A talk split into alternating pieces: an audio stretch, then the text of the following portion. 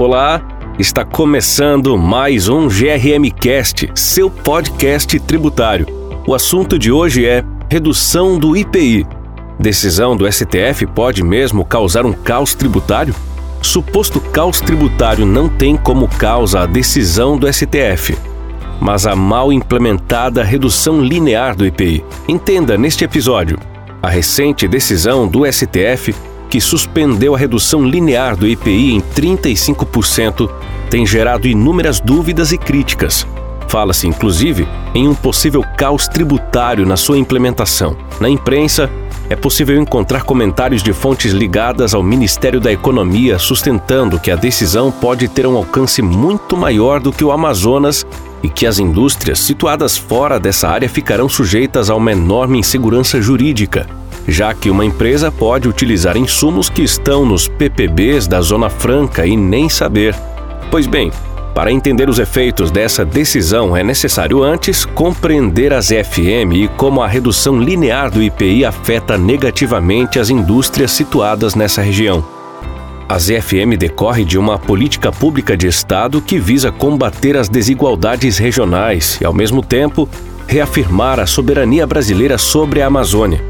Essa política pública prevê a concessão de diversos incentivos tributários como forma de fomentar a instalação e a manutenção de empresas na região, especialmente as indústrias. Os principais incentivos oferecidos pelo modelo estão relacionados ao IPI, o IPI é um imposto que incide sobre a importação e sobre a fabricação de produtos, saída do produto industrializado do estabelecimento industrial. As indústrias instaladas nas EFM e que possuem projetos aprovados no âmbito da SUFRAMA podem adquirir matérias-primas e produtos intermediários, nacionais e importados, destinados à industrialização nessa região, com isenção do IPI. Por outro lado, o produto fabricado nas FM, seja ele um bem intermediário ou final, sai dessa região com isenção do IPI, ou seja, o produto fabricado nas EFM é desonerado desse imposto federal. Essa desoneração tem o objetivo de tornar o produto fabricado no PIN, Polo Industrial de Manaus, mais competitivo se comparado àqueles produzidos nas demais regiões do Brasil, mais próximas dos principais centros consumidores do país. Então, a redução linear do IPI, agora suspensa, abreviou a distância existente entre o custo tributário dos produtos fabricados nas EFM e daqueles produzidos nas demais regiões do país.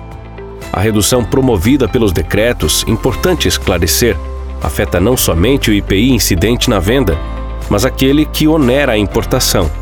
Com isso, a importação realizada pelas FM, hoje isenta, perde parte da sua atratividade na medida em que o IPI será reduzido para todos os insumos importados pelas demais regiões do Brasil.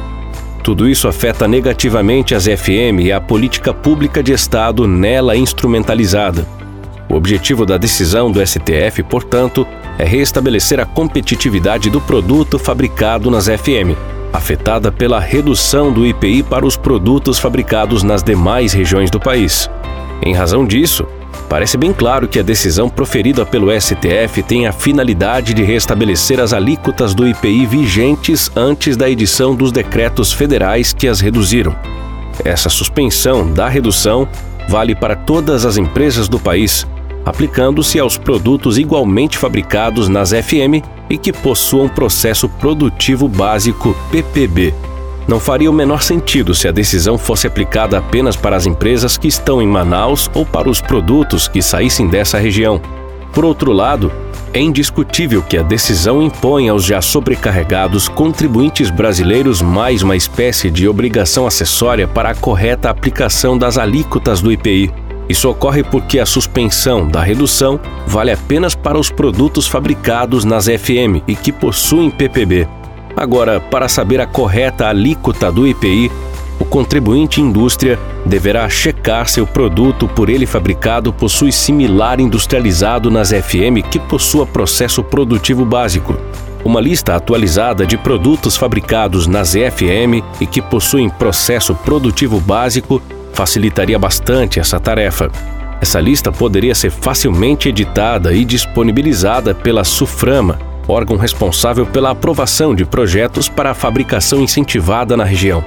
A ausência dessa lista, porém, não impede o acesso a esse tipo de informação.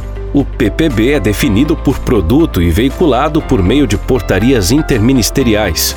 Essas portarias podem ser encontradas no portal do Comércio Exterior, no site do Governo Federal. Além disso, no site da Suframa é possível encontrar uma listagem de produtos fabricados nas FM, com a indicação do respectivo PPB. Por outro lado, a aprovação de projetos para a fabricação incentivada na região é realizada por meio de portarias expedidas pela Suframa, que igualmente são disponibilizadas online. Essas portarias indicam o NCM do produto a ser fabricado. Tudo isso indica que a decisão do STF não causará um caos tributário como alguns têm sustentado, apesar de merecidas as críticas pela criação de mais uma espécie de obrigação acessória. O fato é que o STF avaliou a situação como era de se esperar, do ponto de vista constitucional, e concluiu que os decretos não estão de acordo com a lei maior. A inconstitucionalidade dos decretos, importante dizer, não decorre da redução das alíquotas do IPI, mas da falta de medidas compensatórias para as FM. Todo esse caos, portanto, tem como epicentro não a decisão do STF, mas a própria edição dos decretos. Trata-se de uma redução realizada com base em estratégias de governo e que não levaram em conta políticas públicas de Estado presentes na Constituição Federal. Por hoje é isso. Espero que você tenha gostado. Segue a gente nas redes sociais, no ADVGRM e acesse o nosso site grm.com.br para ler mais conteúdo sobre esse e outros assuntos. Muito obrigado e até a próxima!